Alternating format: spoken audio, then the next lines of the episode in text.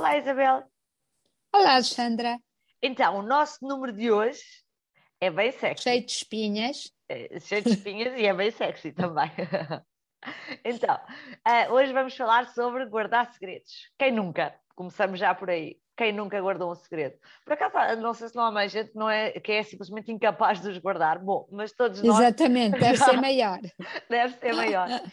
Bom, mas como tínhamos que escolher um ângulo para falar disto, uh, o número de hoje é cerca de 60% dos casamentos vão lidar com alguma forma de infidelidade, incluindo a emocional, ou seja, em que a coisa não é praticada fisicamente, é, é só aquelas relações com o work husband, o marido, o emprego, ou a esposa do, do emprego, ao longo do tempo em que estão, em que estão casados.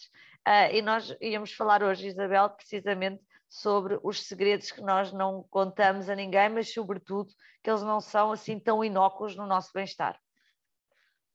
Ah, eu, houve, houve, um senhor que, da Universidade de, de, Colômbia que fez um projeto, um projeto ambicioso, com 10 estudos diferentes e analisou-os e concluiu que, que realmente os segredos que, que as pessoas não contam a ninguém são uh, normalmente os que incluem relações extramatrimoniais, ou pelo menos pensamentos de uma relação extramatrimonial, comportamentos sexuais, um, desejos românticos uh, e, uh, obviamente, a infidelidade um, mas que isto pesa, isto é uma espinha, ou seja, guardar segredos um, tem implicações reais depois nas relações que as pessoas têm umas com as outras, nomeadamente na intimidade de, do casamento ou de uma relação.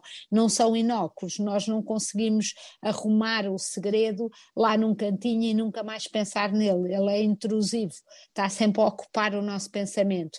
E como ocupa o nosso pensamento, uh, deixa-nos menos disponibilidade mental e emocional para nos entregarmos às pessoas que estão à nossa, à nossa ah, volta. Não, para não falar, para não falar, Isabel, no, no enorme, uh, uh, na enorme injustiça que é fazer uma comparação uh, entre, entre o, o, prazer e a intimidade que se tem, se calhar, numa relação extraconjugal em que não existe todo um contexto uh, que às vezes traz coisas mais chatas, não é? Do, do, dia, do dia a dia um, e, e, faz com que uma pessoa provavelmente se sinta uh, muito mais uh, compreendida por alguém que só, que só está disponível para um, um retângulozinho da vida, não é?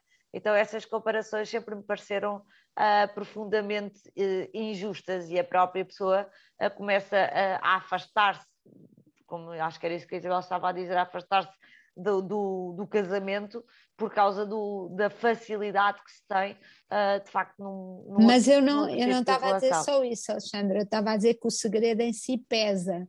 Uh, o segredo uh, cria culpabilidade e a culpabilidade ocupa espaço. e, portanto, muitas vezes as pessoas guardam esse segredo, e eu não estou a dizer que que o devam confessar necessariamente uh, ao outro, no caso de uma relação, mas pelo menos têm que encontrar uma forma uh, de encontrar alguém que as ajude um, a diminuir a culpa e a tornar esse segredo menos pesado porque os segredos pesam.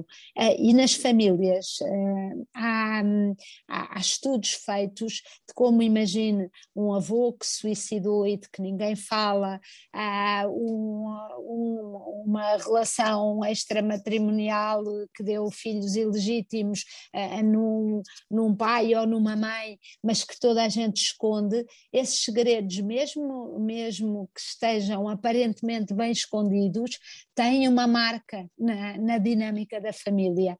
E, portanto, claro. os segredos não são, não são coisas boas. Uh, e eu acho que no serviço público uh, também temos que dizer isso. Os segredos são sempre uma coisa nossa que se esconde. É diferente de não querermos revelar coisas sobre nós a qualquer pessoa. Isso é não, diferente. Ou até aquelas Agora... pequenas mentiras que mantêm tudo a funcionar muito bem. Uh, nomeadamente, não vi a tua chamada não vi a tua mensagem, só porque naquele Mas momento essas, não estamos propriamente sociáveis. Essas não são segredos, eu acho que estes segredos que são espinhas claro. um, são, são segredos pesados e, e, sobretudo, resultam de acreditarmos que a outra pessoa uh, não, não nos vai aceitar com as nossas falhas e com os nossos erros.